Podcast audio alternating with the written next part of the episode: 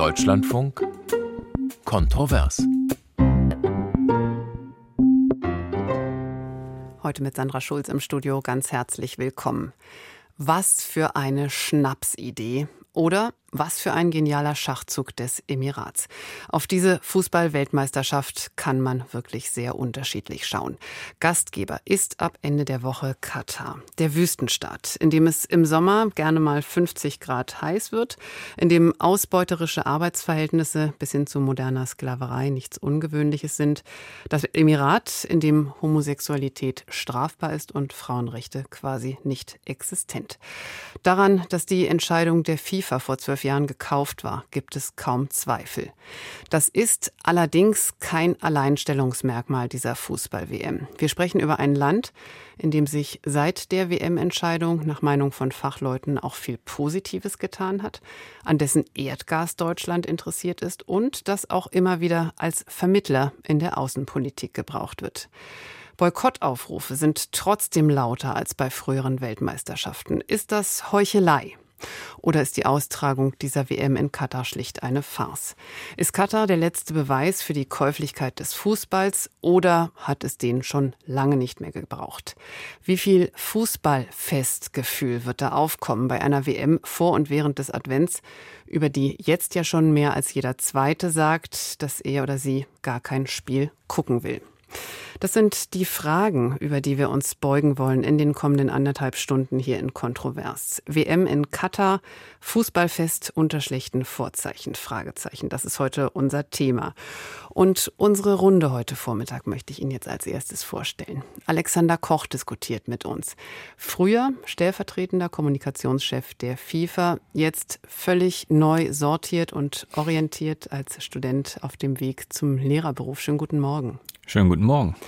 Dietrich Schulze-Marmeling ist uns zugeschaltet, Fußballkenner, preisgekrönter Autor zahlreicher Fußballsachbücher und was für unsere Runde heute Morgen besonders interessant ist, das ist sein Buch Boykottiert Katar. Auch Ihnen ganz herzlich willkommen. Guten Morgen. Und hier bei mir im Studio ist mein Kollege Maximilian Rieger aus unserer Sportredaktion hier vom Deutschlandfunk. Schönen guten Morgen. Auch von mir. Schönen guten Morgen. Und wie immer wollen wir nicht nur hier in dieser Runde diskutieren, sondern freuen uns auch über Ihre Fragen, Ihre Meinung, liebe Hörerinnen und Hörer. Und wenn Sie hier live mitdiskutieren wollen, dann melden Sie sich bitte über die 00800 4464 4464. Ich wiederhole, die Nummer für unsere Studio-Live-Diskussion ist die 00800 4464 4464. Sie können sich per Mail melden. Das geht dann an kontrovers.deutschlandfunk.de, sage ich auch nochmal, kontrovers.deutschlandfunk.de. Oder Sie können sich auch per WhatsApp melden.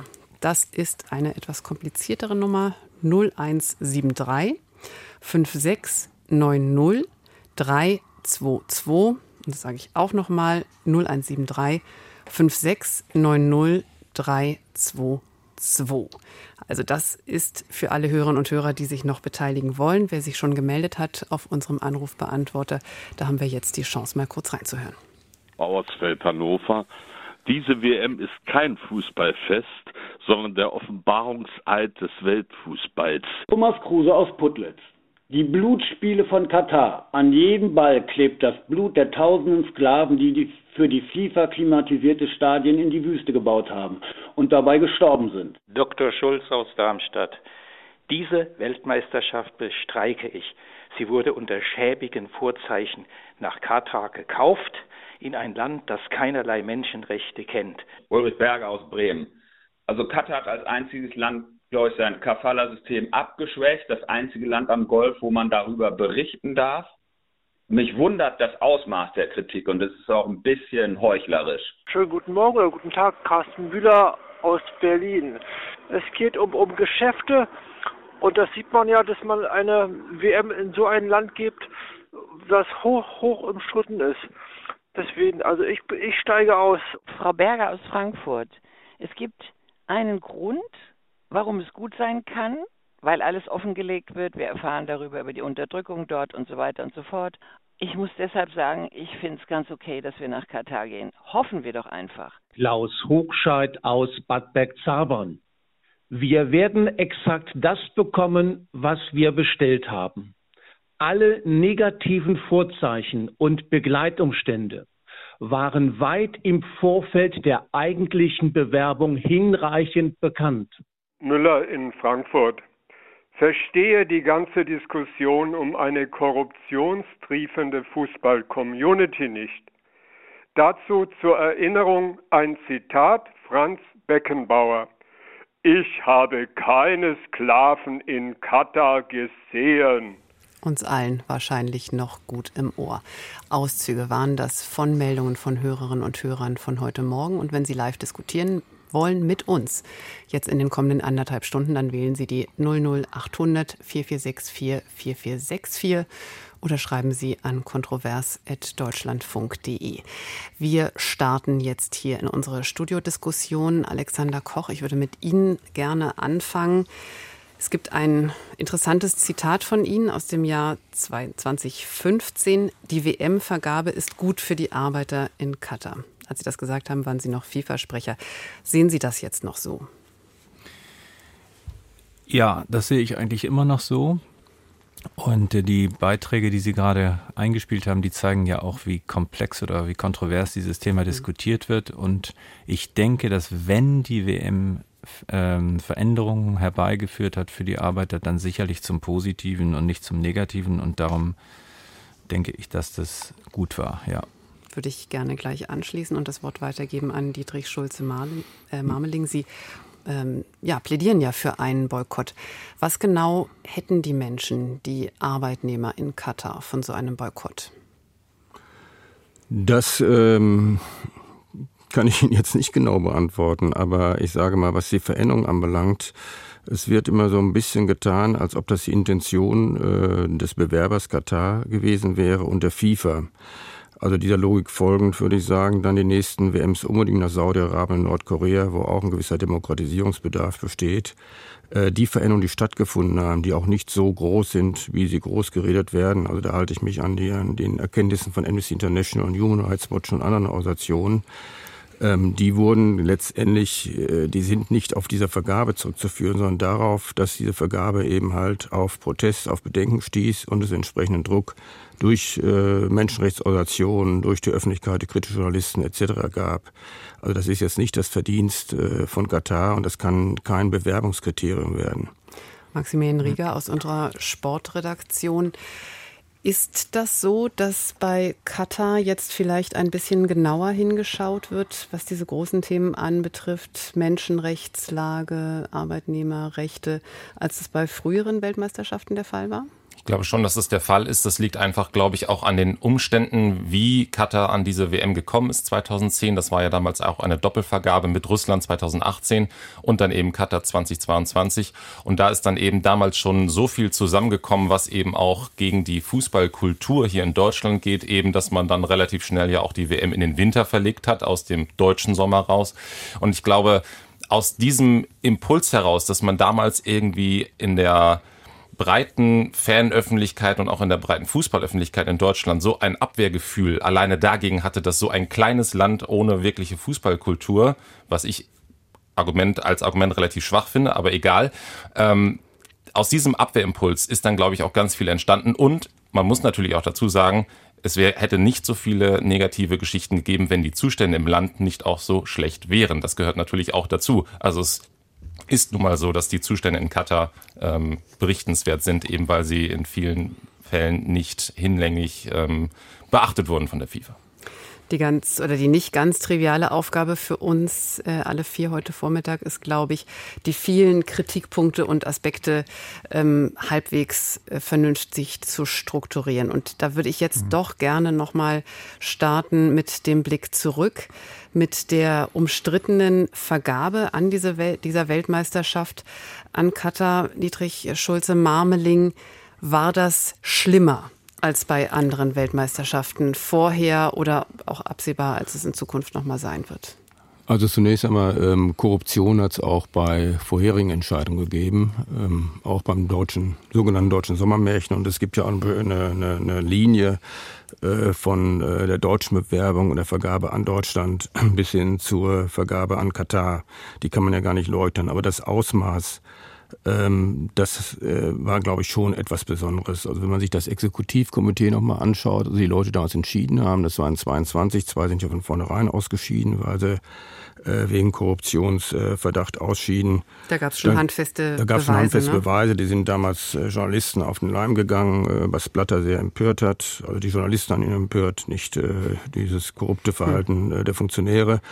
Ähm, dann kann man schon sagen, das war ein Schmuddelkabinett, das war mehr oder weniger eine kriminelle Vereinigung. Also können die Namen einzeln durchgehen, ob das Grondona ist, Jack Blazer, äh, Jack Warner etc. Das ist, ist eigentlich unfassbar, was da mal zusammengesessen hat und über diese WM entschieden hat. Und das ist auch eine Sache, die ich nicht verstehe, weil nach einem halben Jahr ziemlich klar war, was da gelaufen war. Äh, da standen schon, glaube ich, mindestens zehn Mitglieder des Exekutivkomitees unter Korruptionsverdacht. Und da hätte man eine Neuausschreibung machen können. Da hätte man einfach sagen können, okay, wir gehen zurück auf Start, äh, ein neues Gremium und es wird äh, neu eingereicht und äh, neu entschieden. Also dieses Ausmaß ähm, das war schon etwas Besonderes und damit gekoppelt aber auch, was danach erfolgt ist, was jetzt äh, der Schweizer Rundfunk und Fernsehen ja nochmal enthüllt hat, dass man eine Agentur, äh, eine, diese Global Risk Advice, äh, engagiert hat für 387 äh, Millionen Euro, äh, Entschuldigung, US-Dollar, um ähm, Kritiker an der WM auszuspitzeln, sie zu denunzieren, ähm, sie zu drangsalieren, zu manipulieren. Ähm, also das hat schon eine Qualität gehabt, wie wir sie vorher nicht kannten. Herr Koch, das fällt ja in die Zeit, in der Sie auch aktiv an Bord waren, äh, in der FIFA-Kommunikation. Diese zwei Aspekte. Also einerseits, als das alles so mit der Korruption und dem Ausmaß der Korruption auf dem Tisch lag, warum hat man da nicht nochmal zurückgerudert? Und die andere Frage, die der vielleicht auch nochmal vorgeschaltet ist, wie kam man auf die Idee, in ein Land zu gehen mit der WM, also das ja, die ja normalerweise ein Sommerturnier ist, in der es im Sommer so unfassbar heiß ist und in der die Menschenrechtslage, die Strafbarkeit von Homosexualität, die Frauenrechte, die Arbeitnehmerrechte so himmelschreiend war, wenn wir uns einig sind, dass das 2010 alles noch einen Tacken schlimmer war als jetzt. Ja, nein, also das ist gut, dass ich da mal ein bisschen Stellung ne zu nehmen kann. Was mich an dieser Diskussion immer so ein bisschen stört, ist die Vereinfachung und diese Darstellung in Schwarz-Weiß, wie das auch gerade wieder ähm, geschehen ist. Es wurde behauptet, es wird immer versucht, es so darzustellen, als hätte die FIFA und Katar die WM dorthin gegeben, um die Menschenrechtssituation zu verbessern. Ich glaube, wir haben immer das Gegenteil gesagt. Äh, ich habe in mehreren Diskussionen schon gesagt, das war überhaupt kein Thema bei der FIFA äh, Menschenrechte. Richtig. Und, und äh, es hat nie jemand behauptet, dass die WM dahin vergeben wurde, um die Menschenrechtssituation Situation zu, zu verbessern. Und von daher ist es absolut richtig, das ist erfolgt aufgrund des Druckes der NGOs und der Medien. Und Katar hat ja die WM äh, gekauft, weil sie äh, sich in der internationalen Weltpolitik positionieren wollen und weil sie ihr Image verbessern wollen. Ich glaube, das war das größte Eigentor, was sie sich geschossen haben, denn sie haben seit der Vergabe eigentlich immer nur links und rechts ein, an die Ohren bekommen. Aber jetzt zu Ihrer Frage, ähm, auch wie man auf diese Idee kommen kann. Äh, Herr Blatter hat in den letzten Tagen endlich mal Interviews gegeben, wo er das gesagt hat, was er früher auch schon hätte sagen sollen. Die WM-Vergabe wurde ehrlich gesagt von der FIFA, äh, die Bewerbung von Katar wurde nicht wirklich ernst genommen. Ähm, kein Mensch hat damit gerechnet, dass die WM nach Katar geht. Und sie ist für die FIFA kommerziell das Worst-Case-Szenario immer gewesen. Also ist, ist auch das ist eine Schwarz-Weiß-Darstellung. Es geht um Geld, ja, aber es geht um Geld für wen? Die FIFA hat davon sicherlich nicht profitiert. Abgesehen davon, dass, ähm, dass dort überhaupt keine Infrastruktur vorhanden war und man sehr viel mehr Aufwand hat, das mit zu betreuen, dass die Infrastruktur erstellt wird ist dort ja auch Bier verboten, Alkohol verboten und äh, die FIFA hat den Biersponsor Anhäuser Busch und äh, sie haben vor allen Dingen viele amerikanische Sponsoren und darum war die FIFA eigentlich ganz darauf erpicht, dass die WM in die USA geht. Ja, also es ist eine ganz falsche Sichtweise, da die FIFA zu kritisieren. Eigentlich müsste man die FIFA bemitleiden dafür, wie es gelaufen ist. Wollen Sie das ja, sagen? Die, die Frage ist eben, was verstehen Sie unter der FIFA? Diese, dieses Exekutivkomitee, was das höchste Repräsentationsorgan der FIFA ist, das ist, wie Herr Schulze-Marmeling ihn gerade dargestellt hat, das haben Sie sehr gut beschrieben, im Grunde genommen genauso. Das ist eine Ansammlung von zumindest damals ähm, korrupten Personen gewesen, die den Fußball benutzt haben, um eigene Vorteile zu erzielen. Und das war auch innerhalb der Administration zu einem großen Teil bekannt. Und das hat uns über all die Jahre gestört. Und die Frage ist, aber das können wir dann vielleicht später auch mal diskutieren, wie man das verändern kann, wie man eine Struktur schaffen kann, dass so etwas nicht mehr passiert. Denn die haben zum Nachteil des Fußballs gehandelt und der FIFA? Das ist sicherlich eine große und interessante Frage, denke ich auch. Da kommen wir später noch drauf zurück. Wir öffnen jetzt die Runde für Frau Gödicke, für unsere erste Hörerin. Sie hat sich gemeldet und hallo, Frau Gödicke. Sie haben jetzt das Wort. Schönen guten Tag. Schönen guten Tag, guten Morgen in die Runde. Ähm, ich würde vorschlagen, wir machen uns mal ehrlich. Also jetzt, Katar ist ja, ähm, naja, eine faulige Kirsche auf einer auch nicht mehr gut riechenden Torte. Ähm, wenn Weltmeisterschaften, angefangen bei Formel 1, Olympiade, Weltmeisterschaft und so weiter, in zunehmendem Maß praktisch nur noch in mehr oder weniger diktatorisch regierten Ländern ausgetragen werden können, dann wäre ich dafür, aufhören und das Geld in den Breitensport packen. Und zwar angefangen bei den Kitas und da das Angebot erweitern. Nicht nur Geräteturnen und Leichtathletik, sondern auch Jazz-Dance, äh, rhythmische Gymnastik, Selbstverteidigungssport und sowas. Davon würde ich mir gesamtgesellschaftlich einen großen Vorteil versprechen. Dankeschön, Frau Gödicke. Interessanter Vorschlag. Greifen wir hier gleich auf in dieser Runde. Maxi Rieger, ein WM-Moratorium. Das ist ja eigentlich der Vorschlag.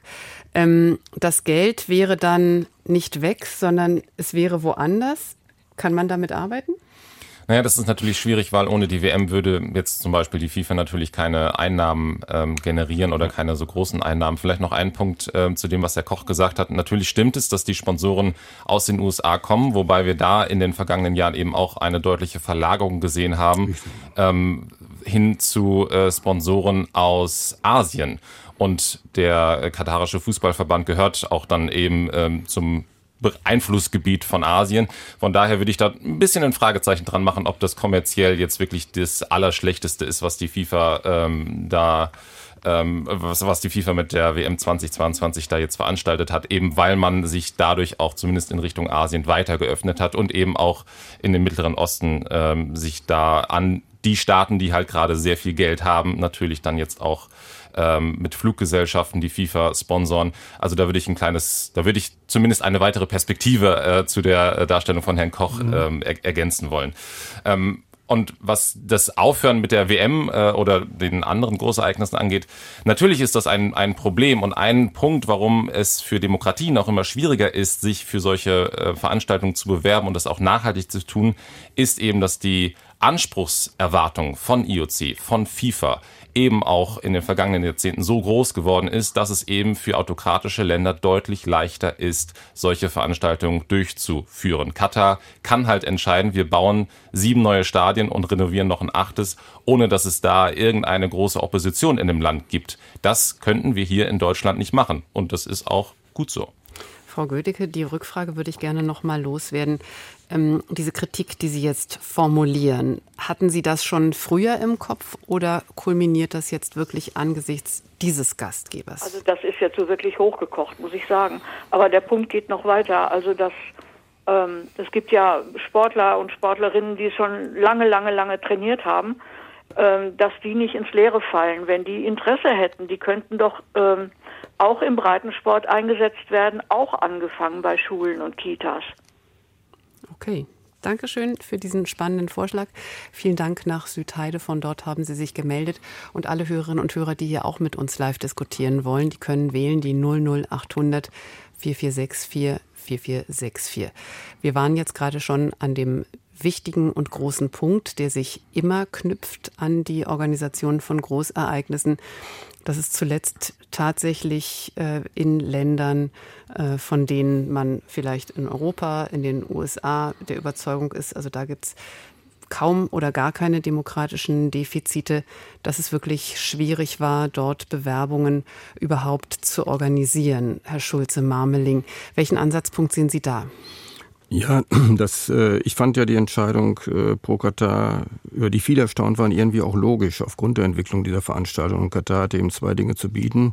Das eine war ähm, unermesslich viel Geld, äh, um sagen wir mal, die Gigantomanie der FIFA auch zu befriedigen, äh, für die notwendige Infrastruktur zu sorgen. Das andere war, was schon erwähnt wurde, das autokratische äh, Regime in der Regel das auch durchzocken können, solche Veranstaltungen. Und ähm, es gab ja ein bisschen, gewisse Probleme dann auch bei, bei der WM 2006 in Deutschland, es gab in Brasilien Probleme, wo es Proteste gab etc.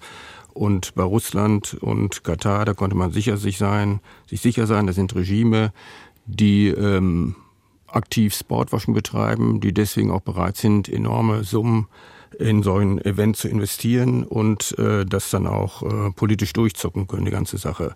Also von da aus gibt es schon Zusammenhang zwischen der Größe der Veranstaltung und den Anforderungen der FIFA an die Ausrichter. Äh, selbiges gilt dann auch äh, natürlich für die Olympischen Spiele und wohin dann diese Spiele vergeben werden. Aber ich möchte mal eine Kultur anbringen. Ich habe nicht gesagt, das ist ja genau das Problem, dass ähm, das als Begründung die Mensch, also die Verbesserung der Situation in Katar, Begründung für die Vergabe nach Katar war.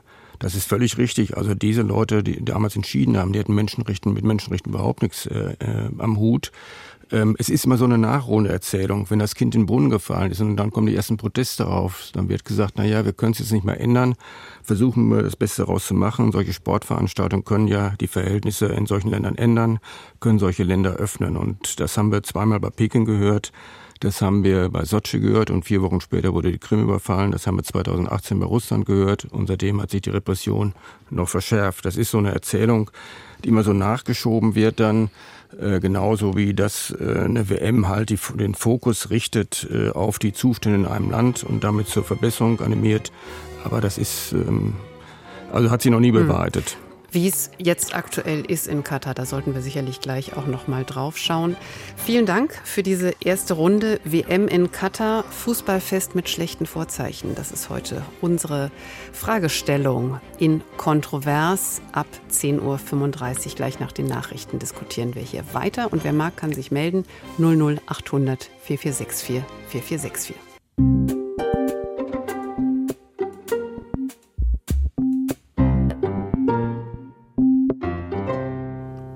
das Journal am Vormittag hier bei uns im Deutschlandfunk. Wie immer am Montagvormittag mit Kontrovers. Und wir diskutieren heute über die WM in Katar, die ja Ende dieser Woche beginnt. Ich sage nochmal, wer heute Vormittag unsere Studiogäste sind. Mein Kollege aus der Sportredaktion Maximilian Rieger ist hier bei mir im Studio. Wir können diskutieren mit Alexander Koch, der bis 2017 äh, der stellvertretende Kommunikationschef der FIFA war und Dietrich Schulze-Marling. Dietrich Schulze-Marmeling ist uns zugeschaltet. Autor zahlreicher Sachbücher zum Fußball und zuletzt erschienen von ihm ist boykottiert Katar. Wir wollen einsteigen jetzt in diesen Teil mit Meldungen, mit Mails von unseren Hörerinnen und Hörern, die uns erreicht haben. Stefan Meixner schreibt uns, die Diskussion über die WM in Katar ist eine kaum zu ertragende Scheindebatte. Nahezu alles, was wir täglich nutzen, basiert auf Ausbeutung in Entwicklungs- und Schwellenländern. B. Daniels spricht von einem furchtbaren Dilemma, das sich nicht wird auflösen lassen. Er oder sie sagt, mir jedenfalls ist der Spaß an der WM schon verleidet. Und Norbert Mensch hat uns geschrieben per WhatsApp, ich finde es verstörend, dass der Sport immer mehr zum Politikum gemacht wird. Es ist auch ausreichend Kritik am Herrschaftssystem von Katar in den vergangenen Monaten zum Ausdruck gebracht worden. Ich hoffe, dass der Fußball jetzt endlich in den Vordergrund rückt. Was hier definitiv bei uns im Vordergrund steht in Kontroverse, das sind eben die Meldungen unserer Hörerinnen und Hörer. Deswegen sage ich nochmal die Telefonnummer hier für unsere Live-Diskussion 00800 4464 4464. Ich wiederhole das die 00800 4464 4464. Und die hat auch Herr Schlegel gewählt, der uns jetzt telefonisch zugeschaltet ist, unser erster Hörer in diesem Teil. Schönen guten Tag. Ja, guten Tag. Hören Sie mich? Ja, wir können Sie gut hören. Wie schauen Sie denn auf die Diskussion? Ich habe letztendlich nur die Frage gestellt, wo waren die Kritiker, als die Weltmeisterschaft in Russland stattgefunden hat, 2018? Wo waren die Kritiker, als in Sochi die Olympischen Spiele stattgefunden haben? Wo waren dann diese Diskussionen, diese fast schon hysterische Auseinandersetzungen, dass man da auf solche Länder äh, in die Wunde den Finger stecken muss, das ist ohne Frage. Und gerade solche Veranstaltungen wie Weltmeisterschaft, Europameisterschaften, das ist eigentlich Bärendienst für die Länder, die diktatorisch geführt werden. Denn damit wird in der Tat auf das, was sie tun, äh, erst einmal richtig hingeschaut. Ja. Wo waren die alle Kritiker, als es alles in, in China stattgefunden hat? Wissen hm. Sie, das ist das, was mich so ärgert, dass man jetzt äh, Katar fast schon an den Kreuz hämmert, aber davor war alles in Ordnung und das ist Ordnung. Okay, wollen wir mal genauer anschauen, ob vorher alles in Ordnung war.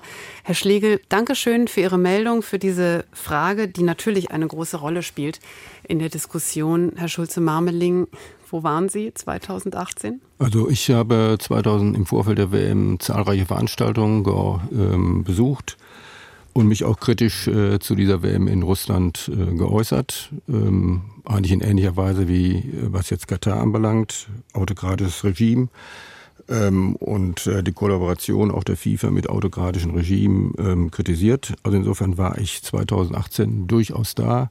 Richtig ist, dass es damals unter den Fans ähm, keine große Bewegung gab dagegen. Es herrschte mir so eine gewisse Lethargie vor. Also die Begeisterung war schon nicht so groß wie 2014 äh, in Brasilien.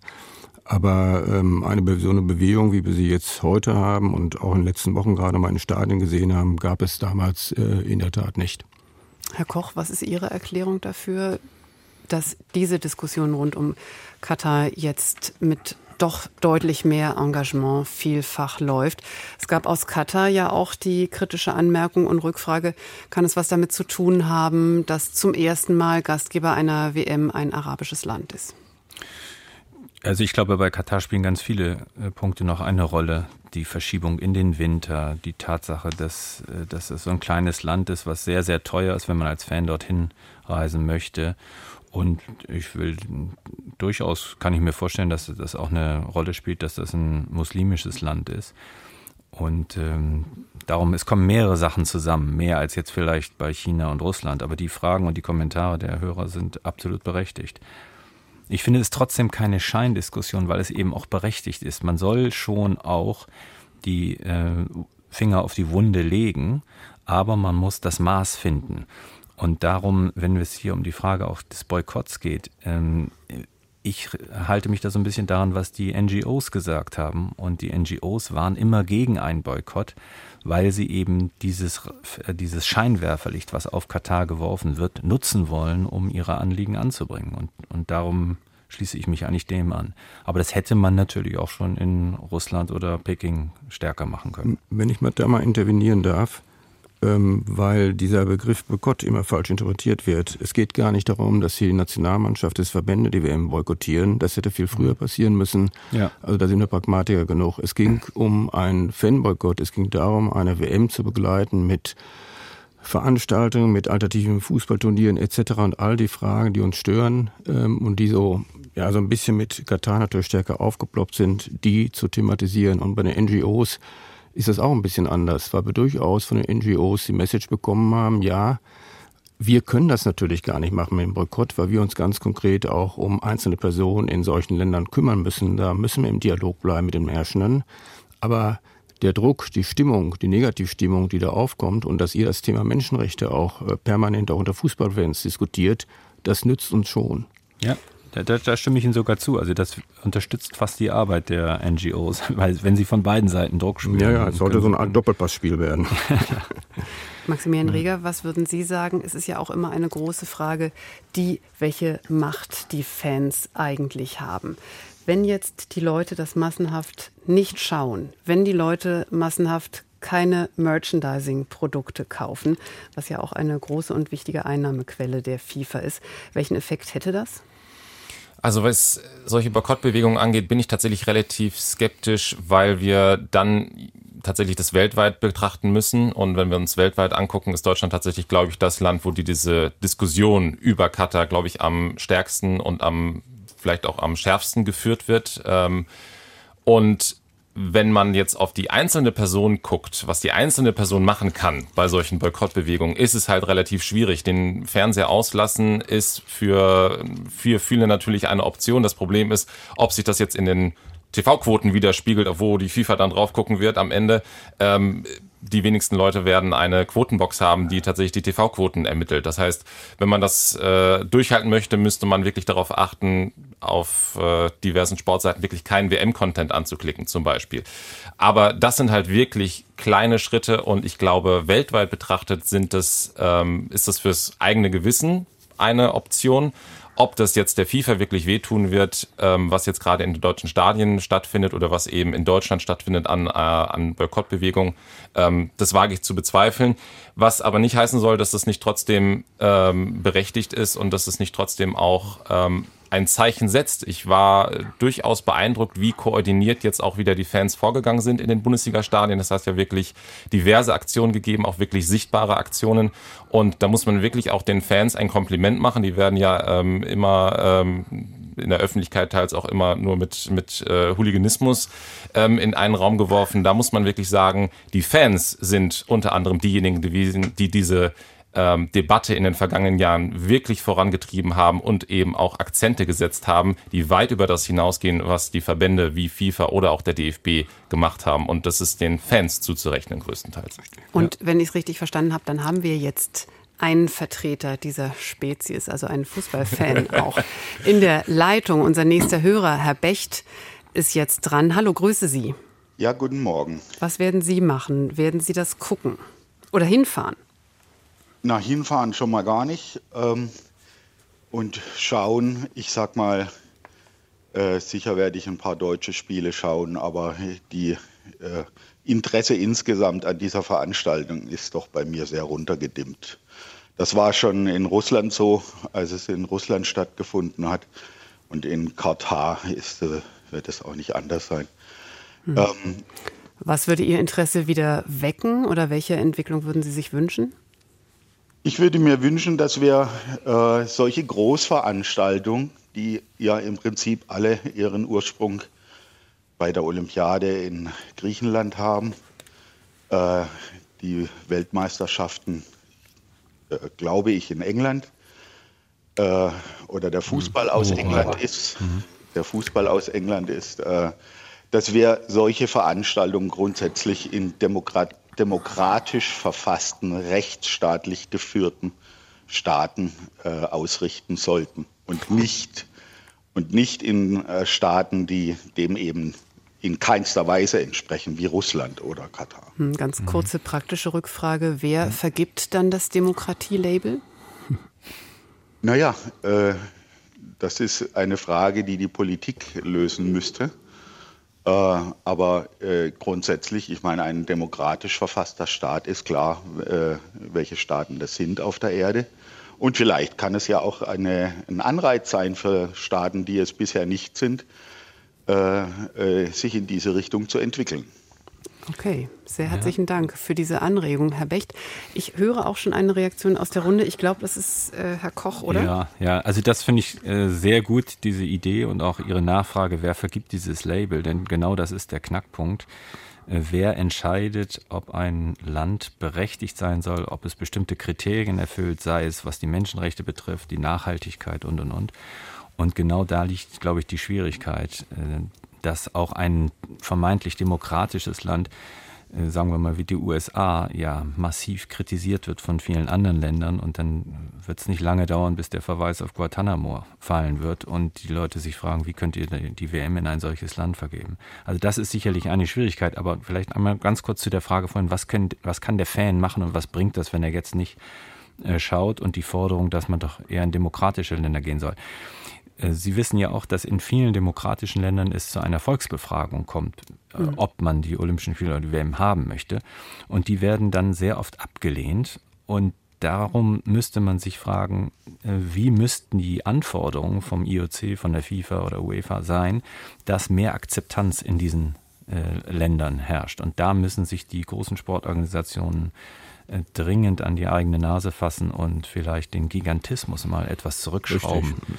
Äh, also das ist Das ist etwas, was wir schon seit langem uns immer gesagt haben. Wie kann das angehen, dass man da so viele Fünf-Sterne-Hotels braucht und und und. Also man sollte ein bisschen zurückgehen zu den Wurzeln. Hm. Aber sagen Sie, wenn Sie vorschlagen, den Gigantismus ein bisschen zurückschrauben. Sie kennen die FIFA jetzt wirklich sehr gut von innen. Diese mhm. Reformen, diese Veränderungen, die sicherlich sich viele Fans wünschen würden, vielleicht auch viele Regierungen sich wünschen würden, ist die FIFA dazu überhaupt in der Lage? Das Problem ist, dass jetzt ja die WM-Vergabe, um bei diesem Komitee mitzubleiben, bei den 211 äh, Präsidenten der Nationalverbände ist, also der Mitgliedsverbände der FIFA. Und diese 211 bilden den Kongress. Und der Kongress selbst muss über Reformen entscheiden. Das heißt, diese gewählten Personen aus den 211 Mitgliedsverbänden müssten sich selbst entmächtigen. Und das sehe ich als sehr unrealistisch. Genauso, ich mache immer gerne den Vergleich zu anderen internationalen Organisationen, dass sie im UNO-Sicherheitsrat, wo sie Einstimmigkeit haben müssen, dass die sich dann einigen und sagen, ach nee, wir machen es mal mit einer relativen Mehrheit. Und darum sind diese Organe wenig handlungsfähig. Also ich habe da meine Zweifel, dass sie sich von innen aus reformieren können. Herr Schulze-Marmeling, das ist sicherlich eine Frage, über die Sie auch schon viel äh, Gehirnschmalz äh, verbraten haben. Ich glaube, das Bild ist jetzt ein bisschen mhm. schief, aber Sie wissen, was ich meine. Was ist Ihre Vorstellung? Wie könnte so ein Reformprozess laufen? Also interessanterweise ist das auf den Veranstaltungen, die wir haben, auch immer wieder ein Thema. Man kommt relativ schnell von Katar weg und dann geht es um die FIFA und äh, FIFA und Menschenrechte und äh, Zukunft des Fußballs und wie organisieren wir das. Ähm, ich denke, wir haben auf verschiedenen Ebenen, die Probleme auf verschiedenen Ebenen. Wenn wir mit der FIFA anfangen, äh, die FIFA funktioniert ja nach dem, nach dem erstmal sehr demokratisch anmutenden Prinzip One Association, One Vote, also egal wie groß ein Verband ist, äh, eine Stimme äh, weswegen wir dann auch aus die, von DFB-Seite in der Vergangenheit, das hat sich mittlerweile etwas geändert, immer wieder gehört haben, ja, okay, wir können ja, aber da gibt's ja noch ganz viele andere. Und dieses System, ähm, wie gesagt, das erstmal sehr demokratisch anmutet, äh, öffnet aber auch der Korruption Tür und Tor, weil kleine Verbände dann doch, ähm, hat sich in der Vergangenheit immer wieder gezeigt, auch relativ leicht auch äh, zu manipulieren sind. Ähm, ich denke aber, dass, ähm, also was ich mir vorstellen könnte, ist einfach, dass sich äh, große Verbände wie der DFB, dann vielleicht noch der eine oder andere skandinavische Verband, England, Frankreich, wer immer sich an diesem Infantinismus irgendwie stört, zusammenschließen zu einer Allianz innerhalb der FIFA und auf Reform drängen und dann zählt, glaube ich, ist, glaube ich, auch nicht so entscheidend, dass es vielleicht nur sechs, sieben, acht Verbände sind, die das wollen. Einfach mal die Verhältnisse in der FIFA ein bisschen zum Tanzen zu bringen, äh, weil im Augenblick habe ich das Gefühl, man, man kuscht einfach immer. Also auch der Auftritt äh, der, der norwegischen Präsidentin beim, beim FIFA-Kongress wurde ja, ja, der wurde ja wie soll man das sagen, wie wurde er quittiert? Null Reaktion. Man hat, mhm. man hat an ihr vorbeigeschaut. Naja, die Reaktion war ja tatsächlich, dass danach tatsächlich ähm, jemand anderes auf das Podium gegangen ist und gesagt hat, für solche Worte ist jetzt genau. eigentlich hier nicht der, der Platz. Also es war eine, ja, eine, also eine Abkanzelei von der Kritik und ich glaube, das ist tatsächlich auch, wenn wir darüber sprechen, ähm, was, die, was die Allianzen angeht und was auch die Rolle des DFB vielleicht angeht, ich merke zwar schon, dass der neue DFB-Präsident Bernd Neuendorf sich versucht, ähm, ja. differenzierter und sich auch abzusetzen von der FIFA. Gleichzeitig habe ich immer noch keine hundertprozentige Überzeugung, dass das wirklich ähm, langfristig gesehen ausreicht, ähm, sich halb, halb, ich empfinde das als halbherzig, äh, wie sich Herr Neuendorf absetzt. Man sieht es auch jetzt an der Debatte, ob Deutschland eine Regenbogenbinde trägt oder ja, diese ja. komische One Love ähm, Regenbogenbinde, äh, äh, eben nicht Regenbogenbinde, ähm, wo eben auch der DFB ins Lavieren kommt. Und deswegen habe ich, äh, ich bin bei Ihnen, Herr Schulze-Marmeling, dass das notwendig wäre, um die FIFA zu reformieren. Ich sehe allerdings im Moment noch zwar erste Anzeichen, allerdings keine wirklich Nein, ich, mit ich vollherzig vorgetragenen Reformbemühungen von also da, ich bin da auch skeptisch und äh, die Erfahrung im DFB sollte uns auch äh, zur Skepsis verleiten und dann muss sich Herr Neuendorf ja auch noch gegen einen Apparat durchsetzen, der äh, das sind ja auch nicht alle seiner Meinung, der ja auch noch äh, kompliziert ist. Aber ich sage nochmal, der Weg, wenn wir in der FIFA, FIFA etwas verändern wollen, dann führt der Weg zwangsläufig über den eigenen Verband, äh, an die FIFA gar, wir gar nicht rankommen. Lass mich noch eine Sache zu den Fans sagen. Ich war 1978 ähm, in dieser Kampagne Fußballjahr Volta Nein involviert, als um die WM in Argentinien ging. Und damals war das, waren die Träger, kirchliche Organisation, Amnesty International, äh, Lateinamerika-Gruppen etc. Fußballfans waren in dieser Kampagne überhaupt nicht präsent. Also das, was wir heute in Deutschland haben und was uns, wo wir möglicherweise auch Nummer eins in Europa sind, diese kritische Fußballszene, natürlich eine Minderheit unter den Gesamtfans, äh, die sich Themen wie Rassismus, Homophobie etc. widmet, die gab es damals überhaupt nicht. Und heute stellen wir fest, äh, es wurde ja schon erwähnt, dass die Träger eigentlich dieser ganzen Kampagnen ähm, die Fans sind. Also dass die Fans ganz wesentlich dazu beigetragen haben, dass das Thema Menschenrechte auf der Agenda bleibt. Und da gibt es auch eine Verschiebung. Also diese, ich habe immer das Argument der Jahreszeit abgelehnt, äh, weil ich gesagt habe, okay, dann können ganz vielen Ländern können dann kommen als WM-Ausrichter nicht in Frage. Das ist eurozentristisch. Mhm. Ich habe auch die Sache mit Tradition abgelehnt, weil ich gesagt habe, wann beginnt Tradition? Wie definieren wir überhaupt Tradition? Mhm. Ähm, und das hat sich aber wegverschoben davon. Also darüber wird eigentlich kaum noch diskutiert, auch in den Veranstaltungen zu Themen eben wie Menschenrechte, Zukunft der FIFA und all diesen Dingen.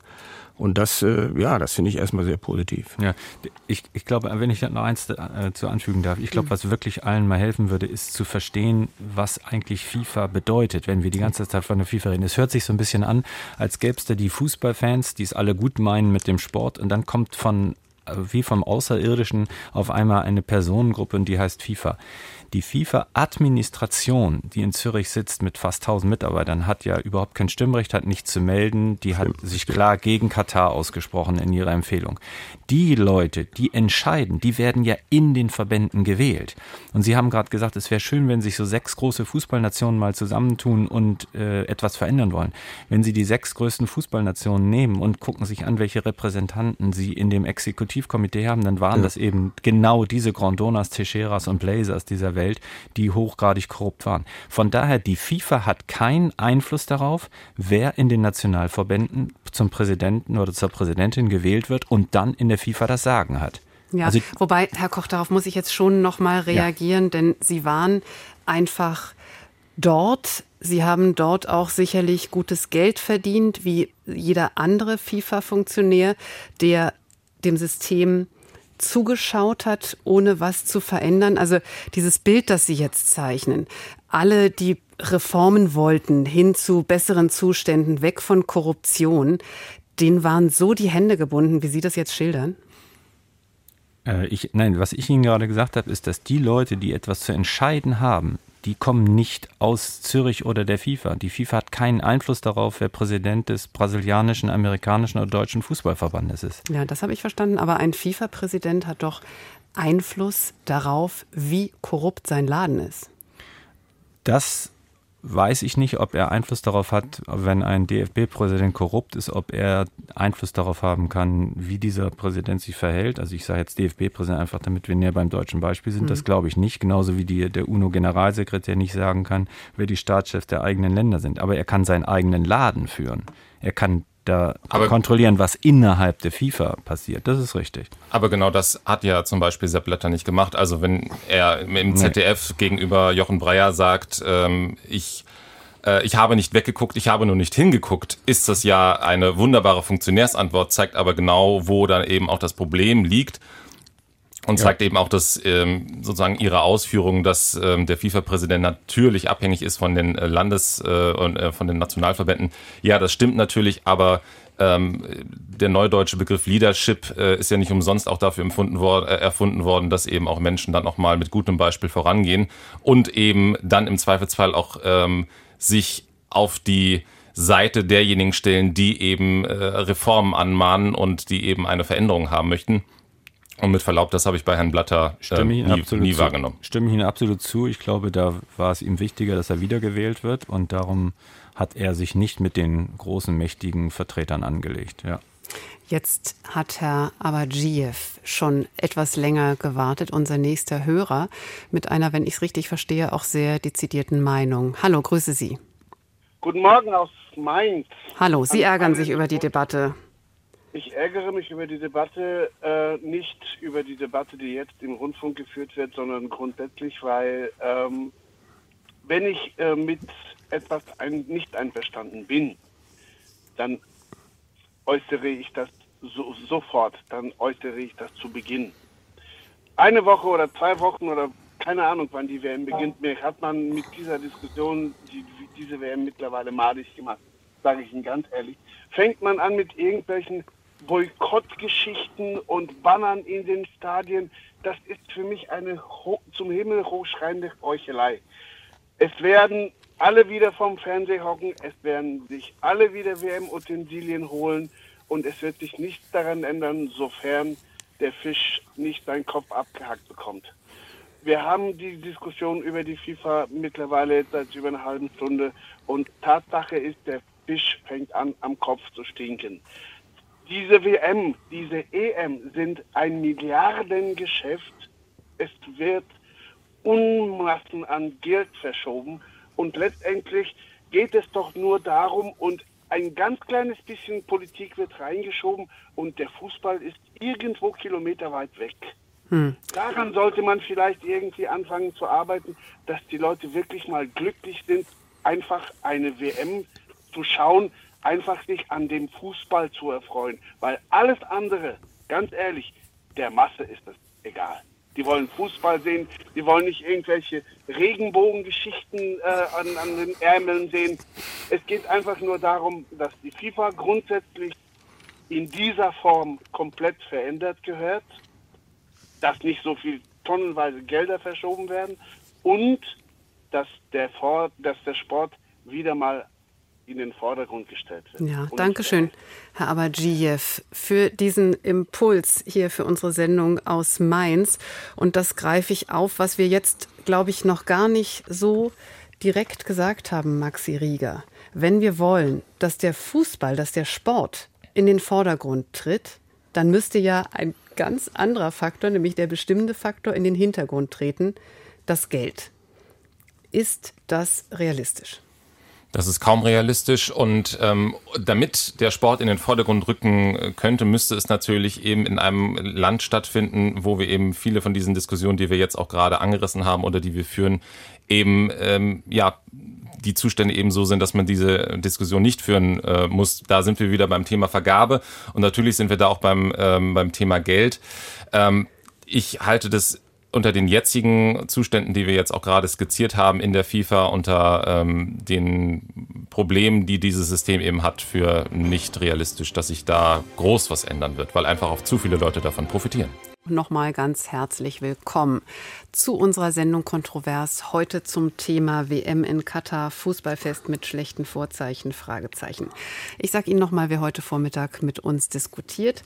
Dietrich Schulze-Marmeling ist uns zugeschaltet, Fußballfachmann, Fußball-Sachbuchautor und heute hier vor allem äh, in unserer Runde wegen seines letzten Buches boykottiert Katar. Alexander Koch ist uns zugeschaltet, früher Vize-Kommunikationschef der FIFA und mein Kollege Maximilian Rieger aus der Deutschlandfunk Sportredaktion. Auch mit im Geschäft sind Sie, liebe Hörerinnen und Hörer, 00800 4464 4464. Das ist die Nummer, die Sie wählen können, wenn Sie noch mit uns diskutieren wollen. Bis 11.30 Uhr läuft unsere Sendung ja noch. Sie können uns noch ganz schnell mailen. Das geht dann an kontrovers.deutschlandfunk.de. Und per WhatsApp hat sich gemeldet Georg Dregeles, der den nächsten Punkt aufmacht, den wir jetzt fokussieren wollen. Das ganze Projekt ist unter anderem eine riesige Umweltsünde. Energieverbrauch und CO2-Emissionen beim jahrelangen Bau der übermäßig protzigen Stadionbauwerke und bei dem dann aberwitzigen Betrieb der Klimaanlagen für die Außenflächen, Spielfelder während der Spiele. Alexander Koch, jetzt nochmal an Sie die Bitte, uns die FIFA zu erklären. Ich habe es ja mehrfach gesagt, Sie sind nicht mehr an Bord, aber können einfach hier in dieser Runde uns äh, helfen mit dem Know-how, das Sie haben aus Ihrem früheren Job. Wie konnte man auf die Idee kommen, nach Katar zu gehen mit einer WM und es dann auch noch als CO2-neutrale WM zu verkaufen? Ja, also herzlichen Dank nochmal. Ich werde ja immer vorgestellt als ehemaliger FIFA-Sprecher. Es ist gut, dass Sie darauf hinweisen. Ich bin nicht mehr bei der FIFA. Ich bin dort rausgeschmissen worden. Man könnte also sagen, ich hätte allen Grund, jetzt äh, negativ über die FIFA zu reden. Ich sehe mich eigentlich immer mehr so als Realpolitiker oder als, als jemand, der versucht, nach einer Lösung äh, zu suchen. Und darum, wenn wir vorhin das System der WM-Vergabe kritisiert haben, dann muss man halt sich Gedanken machen, wie kann man dieses System verändern, dass es akzeptabler wird. Und ähm, die Frage, warum man auf die Idee kommen kann, eine WM nach Katar zu geben, nochmal, die FIFA hatte kein Interesse, die WM nach Katar zu vergeben. Aber wenn wir auf das Thema Klima zu sprechen kommen, dann war die Bewerbung von Katar die einzige, die eine nachhaltig, also ein komplett durchdachtes Nachhaltigkeitskonzept hatte. Alles ausgearbeitet übrigens von einer deutschen Firma in Frankfurt, die die gesamte Bewerbung gemacht hat. Und die hatten vorgesehen, dass die Stadien mit Solarenergie gekühlt werden sollten. Das war damals noch unter, vor der, mit, mit der Idee, die WM im Sommer zu veranstalten. Denn das war ja ursprünglich mal der Plan. Und dass alle Stadien modulare Systeme seien, die danach zurückgebaut werden können oder aus einem Stadion kann man dann zwei oder drei machen. So, und vielleicht jetzt ganz kurz genau zu dem Thema klimatisierte Stadien. Die Stadien die jetzt für die WM eingesetzt werden, das sind sieben, die im Land bleiben und eines, was ausschließlich für die WM gebaut und wieder abgebaut wird, das sogenannte 747. Und dieses Stadion hat keine Klimaanlage, weil es für diese WM überhaupt keine Klimatisierung braucht. Es braucht Klimatisierung für neun Monate im Jahr in Katar, wenn man dann irgendwelche Veranstaltungen, Sport oder so machen will. Und darum haben die Stadien, die im Land bleiben, eine Klimaanlage, aber für die WM braucht es keine. Maximilian Riegel? Ja, Herr Koch, wo Sie diese äh, Vergabe damals ansprechen und die Bewerbung von Katar, das stimmt, dass damals große Versprechungen gemacht wurden und man muss konstatieren, zwölf Jahre danach von diesen Versprechungen ist wirklich praktisch gar nichts übrig geblieben. Von diesen modularen Stadien, die Sie gerade erwähnt haben, ähm, diese sind nicht gebaut worden. Das einzige Modulare, was jetzt dort äh, verkauft wird, ist, dass die Sitze rausgenommen werden können. Es gibt für viele der Stadien noch keine konkreten Pläne zur Nachnutzung. In Lusail steht ein 80.000 fassendes Stadion wo der Projektmanager mir vor sechs Wochen gesagt hat, naja, vielleicht kommt hier, kommen hier Lebensmittelläden rein, vielleicht kommen hier auch Arztpraxen rein, vielleicht auch eine Schule. Ähm, das ist keine Nachnutzung, die wir eigentlich in einer Zeit der Klimakrise ähm, eigentlich noch akzeptieren können. Lustigerweise ist wirklich der Aspekt der Klimatisierung bei dieser WM. Ich glaube, wir werden zwei Tage darüber sprechen, dass es eigentlich, eigentlich gar kein Thema ist, weil die Temperaturen tatsächlich so sein werden, dass es ein, ähm, zwar immer noch sommerlich warm sein wird, aber für Spieler auch aus Europa äh, komplett äh, akzeptable Temperaturen sind. Ein ganz großes Problem ist einerseits natürlich die Infrastruktur, die gebaut wurde, wo die FIFA ähm, und Katar die Emissionen auch runtergerechnet haben, weil sie eben gesagt haben, na ja, die Stadien stehen ja 60 Jahre da.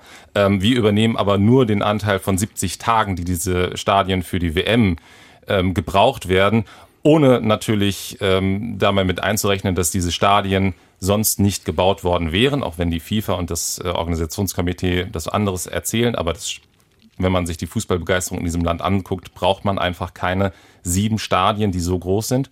Und dann ein weiteres Problem, und das ist der größte Klimafaktor sehr wahrscheinlich bei dieser WM, ist die Anreise der Fans. Das allermeiste wird per Flugzeug passieren. Und als die FIFA ähm, mit South Pole, einer Schweizer Firma, den CO2-Fußabdruck vorberechnet hat, war man noch eben davon ausgegangen, dass es eine WM der kurzen Wege sein wird, dass wenn man die Fans einmal im Land drin hat, dass es dort eben keine Flüge gibt, anders als in Russland.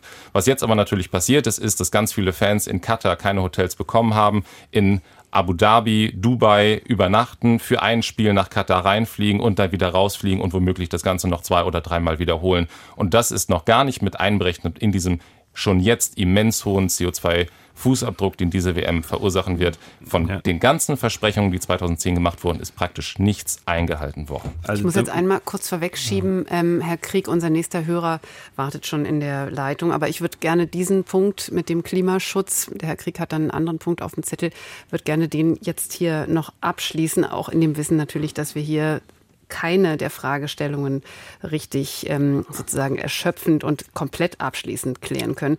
Herr Schulze-Marmeling, diese Forderung nach Klimaschutz im Zusammenhang einer Fußball-Weltmeisterschaft, wo ja immer viel An- und Abreise, wo einfach immer also der Bau von Stadien äh, mit den CO2-Emissionen, die der gebundene Beton und so weiter dann alles ähm, nach sich zieht.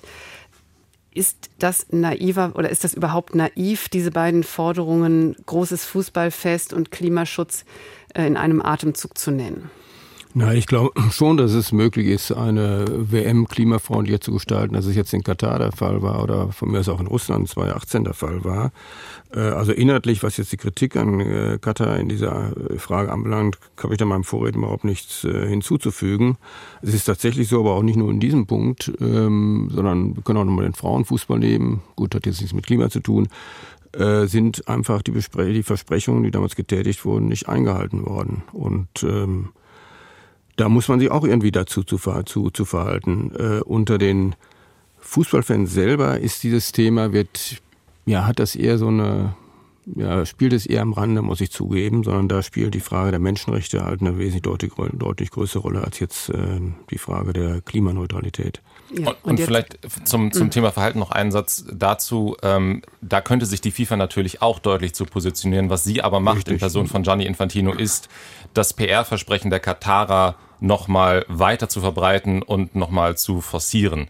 Ähm, also auch da, wenn wir vorhin über äh, Leadership in der FIFA gesprochen haben, gibt es das nicht, sondern Richtig. es wird die Linie der Katarer durchgezogen. Ja, also dass Gianni Infantino sich da äußerst ungeschickt verhält und sehr unglaubwürdig ist, das äh, würde ich Ihnen sofort unterschreiben. Was ich aber auch finde, er, er redet ja eigentlich gar nicht. Er sagt eigentlich, zu, nimmt zu keinem Vorwurf Stellung. Aber was er auch nicht macht, er streicht eben auch nicht die positiven Aspekte hervor. Und um da auf das Thema Klimaschutz wieder zurückzukommen, also alle Flüge von den Fans, die werden kompensiert. Nein. Wo da, Sie recht haben, okay, ist, da, dass die intern jetzt mit der Übernachtung in, in Nachbarländern, in Bahrain oder Abu Dhabi, das war nicht eingeplant, das ist richtig. Und das ist äh, bis jetzt nicht geklärt. Aber die, die Flüge von den Fans, die, von, die einmal herkommen, die werden kompensiert. Entschuldigung, dass ich hier die Sendung ein bisschen sprenge mit dem Thema, aber ähm, diese Kompensation ist versprochen. Bis jetzt ist davon praktisch noch nichts umgesetzt worden und die Projekte, wo die FIFA sich ähm, die Klimazertifikate holen möchte, sind international ähm, sind von einem Standard, der international nicht sonderlich anerkannt ist. Das ist ein Standard, den die Katarer selbst ins Leben gerufen haben. Ähm, und ich kann dazu nur empfehlen, entweder auf deutschland.de zu gehen, hm. da gibt es eine längere Recherche. Die Tagesschau hat heute auch eine längere Recherche über Interessenskonflikte ähm, dazu veröffentlicht. Und ähm, 2018 hat die FIFA auch versprochen, das zu kompensieren. Von den sechs Projekten, die öffentlich angegeben wurden, habe ich nur zwei gefunden, ja, die kompensiert Maxi, wurden. Und wir machen ähm, hier an der Stelle den Punkt. Die, die, Der Verweis äh, war ja wichtig. Genau, Unter also deutschland.de ist es sicherlich das, alles aufzufinden. Und das möchte ich nicht stehen lassen, dran. dass es kompensiert wird. Genau. Ja. Und berichtet weiter. Ich habe es gerade schon gesagt, Herr Krieg wartet schon in ja. der Leitung. Hallo, Herr Krieg, danke für Ihre Geduld. Welchen Punkt möchten Sie machen? Ja, schönen guten Tag. Mein Name ist Peter Krieg. Ich rufe an aus Seibersbach in der Nähe von Bingen am Rhein. Und äh, ich hatte eigentlich jetzt das Klimathema noch nicht auf der äh, auf Genau, da Punkt, haben wir jetzt gerade offiziell den Punkt drunter gemacht. Genau, also, genau, möchte aber dazu sagen, sagen, ich bin eigentlich ganz schweren Herzens für einen Boykott, also auf dieser Seite. Ja, ich muss dazu sagen, ich habe mein Leben lang Fußball gespielt, aktiv und verfolge das auch immer super. Aber ehrlich gesagt, es reicht. Ich bin an einem Punkt, wo es mir reicht. Äh, aus mehreren Gründen, die auch genannt worden sind. Erstens äh, für der FIFA eine WM nach Katar zu vergeben im Sommer, das war schon Wahnsinn finde ich. Dann als nächstes haben wir in Saudi-Arabien eine, eine, eine Winter-WM oder sonst was, ja. Ähm, und äh, vor allen Dingen finde ich, die Fans werden ziemlich also hinters Licht geführt. Es sind überbordende Preise. Es, äh, wie Sie eben auch gesagt haben, in Bezug auf Klima, ist Versprechen von den Kataris wurden überhaupt nicht eingehalten. Ähm, und auch politisch im Prinzip äh, äh, dort, wo die großen Veranstaltungen vergeben worden sind, Russland, China und so weiter, menschenrechtsmäßig hat sich da überhaupt nichts getan. Ich finde, man muss an dem Punkt jetzt mal ein Zeichen setzen und ich würde sogar so weit gehen, das zu boykottieren in dem Sinn, in dem zum Beispiel die deutsche Fußballnationalmannschaft sagt, okay, wir treten jetzt nicht an, wir fahren wieder nach Hause. Versprechungen sind nicht gemacht worden. Es sind die Verträge sozusagen und Versprechungen nicht eingehalten worden. Wir sind hier fehl am Platz. Das würde weltweit mal ein Zeichen setzen, glaube ich. Und eventuell würden sich dann auch bestimmte demokratische Länder da mal überlegen, das nächste Mal das doch in bessere Bahnen bei einer Großveranstaltung zu leiten. Okay, ich weiß, das ja. ist jetzt sehr provokant und sehr, äh, aber ich, es geht nicht, denn ansonsten ich meine, die Millionen regieren sonst weiterhin die Welt und das Klima mhm. runter und die Freude am Sport letztendlich auch. Okay, Sie lenken jetzt den Punkt genau dorthin, wo ich auch gerade noch mal hin wollte eigentlich hier mit der Runde. Deswegen sehr herzlichen Dank für diesen Beitrag hier heute Vormittag in Kontrovers. Also diese Forderung, dass die DFB 11 jetzt doch ganz zu Hause bleibt. Ich glaube, mm, das ist schon äh, sozusagen im Spektrum eine relativ weitreichende Forderung. Aber Herr Schulze-Marmeling, ich wollte jetzt nochmal zurück zu Ihnen und der Frage, Sie haben ja sozusagen ganz abgestufte Vorstellungen auch, welche Zeichen jetzt noch gesetzt werden können oder müssen. Und da bin ich jetzt nochmal bei der DFB 11. Also was muss beim ersten Spiel an Zeichen gesetzt werden. Also unterstellen wir mal, dass die Forderung jetzt nicht noch spontan Gehör findet und dass die DFB 11 nach Katar reist, zu ihrem ersten Spiel antritt. Welches Zeichen muss dann dort gesetzt werden? Ja, es gibt ja ähm, schon so Gerüchte, auch aus der Mannschaft selber raus, dass man sich dort in Katar ähm, in irgendeiner Weise äußern wird. Also ähm, und äh, ich glaube, da wird auch noch mal etwas kommen. Und ähm, also für uns war ja irgendwie klar ab einem bestimmten Punkt, dass die Mannschaft auf jeden Fall dahin fahren wird, dass sie nicht diesem italienischen Weg, Weg folgen wird, äh, das Ganze äh, sich, sich sportlich aus der, gut aus der Affäre zu ziehen. Für den Nicht-Insider Italien hat sich einfach nicht sportlich qualifiziert.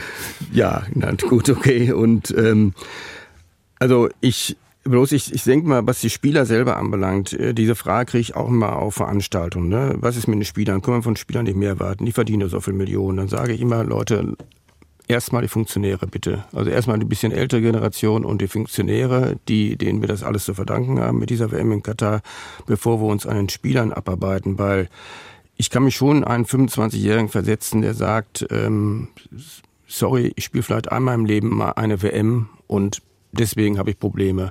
Was ich wichtig finde insgesamt, das betrifft jetzt den Fan wie den Spieler, dass man die kritische Attitüde, äh, die man zu diesem Turnier hat, ähm, dass man die dunklen Seiten des Turniers äh, nicht einfach beiseite schiebt in dem Moment, wo der Ball rollt. Und da bin ich ähm, zuversichtlicher als der Redner äh, vor den Nachrichten. Äh, aber ich war auch noch nie ein Mensch, der irgendwie mit der Masse gelaufen ist oder die Masse als ein Argument irgendwie betrachtet hat. Äh, ich glaube schon, das wird vermutlich schwer messbar sein, speziell was die Einschaltquoten anbelangt, ganz schwer messbar sein, weil möglicherweise sind die sogar höher, weil kein Public Viewing stattfindet dieses Jahr ähm, ja. aber ja. schon einen sichtbaren, also sichtbaren, hörbaren Unmut während dieser WM weiter zu äußern und dass jeder in dem Forum wo er präsent ist, äh, wo er irgendetwas bewegen kann. Und ich bin mir, ich bin mir ziemlich sicher, dass da von der Nationalmannschaft was kommt. Wir haben auch die Nationalspieler sind wesentlich bewusster, wesentlich informierter, jedenfalls viele von ihnen, als das etwa 1978 der Fall war. Äh, sie sind vielleicht auch unabhängiger von Verbänden geworden durch die Social Media, dass sie ihre einen Accounts haben, über den sie ihre Meinung, über die sie dann ihre Meinung kundtun können. Und ich fand auch diesen Protest, ähm, Protest vielleicht in Ansprüchen, mit diesen Human Rights äh, Leibchen damals, äh, der ist ja von zwei Seiten niedergemacht worden. Die einen haben gesagt, ähm, warum fangen die jetzt an zu politisieren? Die anderen haben gesagt, viel zu wenig, da fehlt das Wort Katar. Katar. Mhm. Ich glaube schon, dass das authentisch war. Das Problem war dann mal wieder der DFB, was er daraus gemacht hat, dass er eine riesen Marketingaktion daraus machen musste. Mhm. Sie bringen mich jetzt mit dem italienischen Weg noch auf eine Idee. Also ähm, eine Boykott- Option wäre ja sicherlich auch äh, Dienst nach Vorschrift zu machen. Also ein, ein wie Vorrunden aus. Ja, genau, wie in Russland. Das kann man dann äh, rückblickend äh, möglicherweise so uminterpretieren. Aber ich wollte noch mal ganz konkret sprechen. Also was wünschen Sie sich? Wünschen Sie sich dann doch die Binde, die das ganze Team dann trägt? Oder ähm, eine, ja, ein politisches Statement des Teamchefs oder machen Sie das nochmal konkreter? Also klar, also erstmal mit der Binde finde ich diese Herzchenbinde bitte beiseite und die andere Binde tragen. Also die, die richtige Regenbogenbinde tragen. Hm, das müssen Sie jetzt nochmal aufschlüsseln. Also was ist die Herzchenbinde und was Die Herzchenbinde die ist, wie heißt sie nochmal? One Love, love, one love one oder love. was ich was. Also weil die eben sich ein bisschen abgrenzt, die sehr vage ist, die von der Regenbogenbinde, die ja irgendwie schon klar politisch äh, konnotiert ist, äh, eben unterscheidet. Und das gibt ja seine Gründe, warum man dieses One Love ge, äh, ge, ge, gewählt hat. Vielleicht auch aus Grund der Befürchtung, wir sehen ja Dänemark mit dem Trikot, dass die FIFA interveniert und sagt, das ist ein politisches Statement. Was natürlich immer lächerlich ist, weil die Entscheidung pro Katar war auch von der katarischen Regierung natürlich eine mhm. politische Entscheidung. Also das ist sowieso Blödsinn. Ich glaube, das ist hoffentlich mit diesem Turnier endgültig erledigt, dass WMs keine politischen Projekte irgendwie seien. Also das wünsche ich mir und dann vielleicht nochmal ein klares äh, Statement eben, was die Menschenrechte, was die Arbeitsmigrantinnen anbelangt. Ähm, aber da bin ich in welcher Form, ich kann es Ihnen nicht genau sagen, aber ich glaube, da kommt von Leuten wie Goretzka und Co., da wird was kommen während der WM. Da bin ich mir ziemlich sicher und ähm, die werden, die Spieler werden, glaube ich, im Rahmen dessen, was sie machen können, werden die sich schon dort äußern. Mhm. Oder Herr Schulze, Herr Schulze-Marmeling, äh, dass der Sport von der Politik benutzt wird und deshalb eine politische Dimension bekommt, ist ja richtig. Aber ob sie diese politische Diskussion wirklich auf die Mannschaften und das Feld übertragen wollen, das halte ich für fragwürdig. Darum würde ich einfach nochmal, wir sollten das immer beurteilen, was bewirkt man damit? Ich bin viel mehr, glaube ich, äh, Realpolitiker. Also was bewirkt man jetzt, wenn man auf eine Binde, auf eine Armbinde schreibt, äh, auch Frauen sollen gleiche Rechte haben? Sie provozieren und sie spielen dann gegen ein Land und haben haben auf einmal eine politische Dimension auf dem, auf dem Feld. Das ist doch komplett kontraproduktiv. Aber das ist ja genau das Problem. Haben wir doch von links. Hm. Aber das ist ja genau das Problem, dass das jetzt auch wieder als politisches Bild oder als politische Forderung geframed wird. Das ist ja auch die Begründung ja. gewesen, warum die FIFA den Dänen verboten hat, ein Aufwärmshirt zu tragen, wo einfach nur draufsteht Menschenrechte für alle. Menschenrechte für alle ist keine politische Forderung, sondern Menschenrechte für alle ist ein Universalrecht und dass sich die FIFA so dahinstellt. Sie wird, sie wird mit dem Moment politisch, wenn sie es gezielt gegen jemanden einsetzen. Natürlich ist es ein Universalrecht und wenn das die offizielle Kampagne wäre, dann sollte es jeder tragen. Aber wenn sie es gezielt tragen, um einem Land eine Botschaft auszurichten, dann hat das eben sehr wohl eine politische Dimension, die dem Sport überhaupt nicht äh, förderlich ist. Und, und, und nochmal ganz kurz auf den Protest der Fans in den Stadien zurückzukommen ich bin nicht einverstanden mit dem, was der Hörer gesagt hat, dass das alles scheinheilig ist und die sollen ruhig sein. Ich finde es gut, dass sie protestieren. Aber auch da würde ich es wieder am Ergebnis bewerten. Wenn sie auf Plakaten schreiben, äh, Tausende von Toten unter den WM-Stadien und die Gewerkschaften sagen aber gleichzeitig, die Bedingungen auf den WM-Baustellen sind hervorragend. Was erreichen sie damit? Sie erreichen damit bei den Kataris, die sich jetzt für Reformen eingesetzt haben, dass die die Schnauze voll haben und sagen, wir werden von allen Seiten immer nur kritisiert wir machen jetzt hier etwas für Reform gegen den Widerstand in unserem eigenen Land, gegen den Widerstand der anderen arabischen Länder, wo das Kafala-System noch herrscht. Und jetzt heißt es auf einmal 6500 Tote an der WM-Baustellen, wo doch die Gewerkschaften sagen, es ist gut. Also darum finde ich, darum diese politische Komponente möchte ich jetzt noch also mal gehen und ich muss jetzt genau auch noch mal rein, Herr Schulze-Martmeling. Genau, wir laufen nämlich schon auf das Ende unserer Sendung zu und Herr Faust hat tatsächlich genau einen politischen äh, Aspekt noch mal auf dem Zettel. Unser für heute Vormittag letzter Hörer hier in Kontrovers. Hallo, Herr Faust.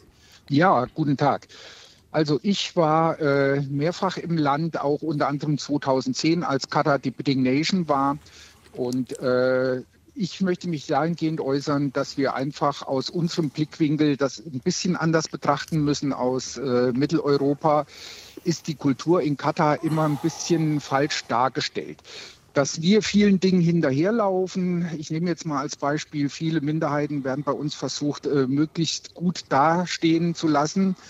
Das ist den Kataris völlig fremd. Also die werden sich über unsere Diskussion, über die Gender-Diskussion, werden die sich nur verwundert den Kopf reiben.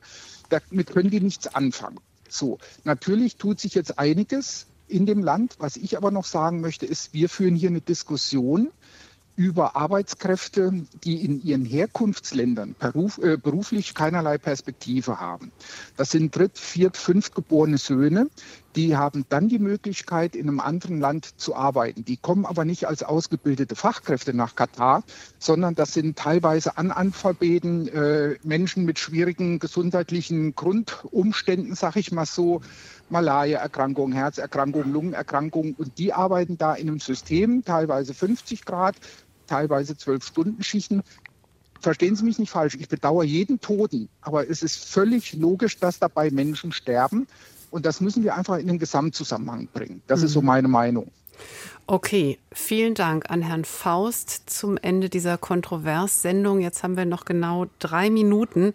Wirklich nicht viel Zeit, aber noch ganz knapp. Vielleicht könnte jeder von Ihnen sich dazu noch mal knapp äußern. Die Lehren aus Katar. In a nutshell. Alexander Koch. Äh, also bevor das Turnier angefangen hat, was, was, muss, was müssen wir künftig äh, gelernt Man haben? sollte sich aber in Bezug auf alle Aspekte Gedanken machen, wie man es konkret reformieren kann, damit es besser wird. Und das finde ich äh, findet zu wenig statt in der Diskussion. Also wie soll eine WM-Vergabe sein? Wie soll man es machen, wenn ein Land bereits eine WM bekommen hat und hat gewisse Versprechungen gemacht und hält diese Versprechungen nicht ein? Wie kann man dann Druck ausüben oder kann man Geld zurückbehalten und so weiter? Also konkrete Vorschläge entwickeln. Das wäre mein, meine Schlussfolgerung. Nehmen wir mit. Wir haben ja ein paar Wochen Zeit zu diskutieren, während die WM läuft. Maxi Rieger, was sagen Sie? Dem würde ich mich anschließen und ich würde vielleicht den Punkt ergänzen wollen, dass, wo Sie gerade eben gesagt haben, Herr Koch, dass der Sport benutzt wird von der Politik. Der Sport lässt sich aber eben auch von der Politik auch benutzen und benutzt natürlich auch selber den Sport. Da würde ich mir eine ehrlichere Diskussion wünschen. Ich habe das Gefühl, dass das tatsächlich gestartet ist, eben aufgrund der Vergaben in den vergangenen Jahren. Ähm, diese Diskussion darf jetzt nicht einschlafen ähm, und diese Diskussion muss eben auch vom DFB jetzt ganz offensiv geführt werden, auch in den kommenden Jahren. Herr Schulze-Marmeling? Ja, wir führen die Diskussion auf den Veranstaltungen, äh, die in den letzten Wochen und Monaten stattgefunden haben, bereits und werden sie auch während der WM führen und hoffentlich äh, wird das auch nicht nach der WM erlischen, sondern im Gegenteil dann nochmal forciert und konkreter weitergeführt. Ansonsten schließe ich mich völlig äh, den Vorrednern an. Ein ungewöhnliches Ende unserer Sendung, die ja auch kontrovers heißt. Aber dann ist das eben die Perspektive für die Zukunft. WM in Katar, Fußballfest mit schlechten Vorzeichen, Fragezeichen. Das war unser Diskussionsthema heute Vormittag. Mit uns diskutiert haben Alexander Koch, ich sage es jetzt nochmal laut und deutlich, früher äh, Vizekommunikationschef der FIFA. Vielleicht auch hier an dieser Stelle nochmal den Dank, dass Sie sich diesen Fragen hier gestellt haben, auch dieser Rolle als FIFA-Erklärer. Ähm, und vielleicht gehört auch nochmal dazu, dass wir die FIFA natürlich auch angefragt haben, aber keinen Vertreter oder keine Vertreterin bekommen haben. Maximilian Rieger hat mit uns diskutiert aus der DLF Sportredaktion und der Fußballfachmann und Sachbuchautor Dietrich Schulze-Marmeling. Ihnen allen herzlichen Dank für die Diskussion heute Vormittag, auch an alle Hörerinnen und Hörer, die mitdiskutiert haben und sich eingeschaltet haben. Und jetzt geht es gleich weiter mit Umwelt und Verbraucher und Jule Reimer. Bis hierhin im Studio war Sandra Schulz.